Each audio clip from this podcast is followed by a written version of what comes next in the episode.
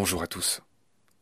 Dans la boutique d'en face aujourd'hui sur Combat, je vous invite à aller voir et à vous abonner. Hein. C'est pas pareil que Baleine sous Gravillon, c'est son jumeau, mais c'est le jumeau sur le front, on va dire, hein, euh, pour bien comprendre. Eh ben, on reçoit Pierre Gilbert, euh, qui est un jeune mec fantastique, qui vient d'écrire un livre qui est intitulé Géomimétisme, un peu sur le modèle du biomimétisme. Vous savez, le biomimétisme, c'est ce qui consiste tout simplement à imiter ce que fait la nature euh, pour faire des tas d'inventions euh, industrielles ou autres.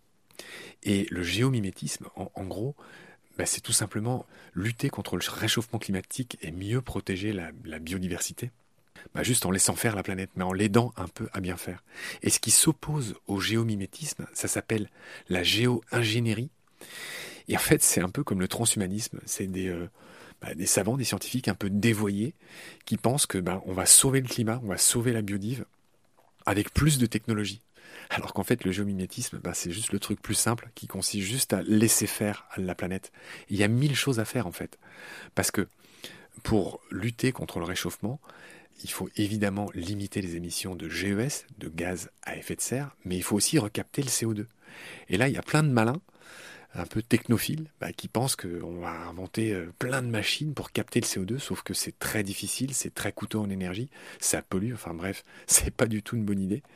Et donc, bah, pour recapter le CO2, il faut tout simplement plutôt euh, protéger, euh, bah, par exemple, le permafrost, parce que le permafrost qui dégèle, c'est la cata, ça libère aussi le carbone qui était séquestré.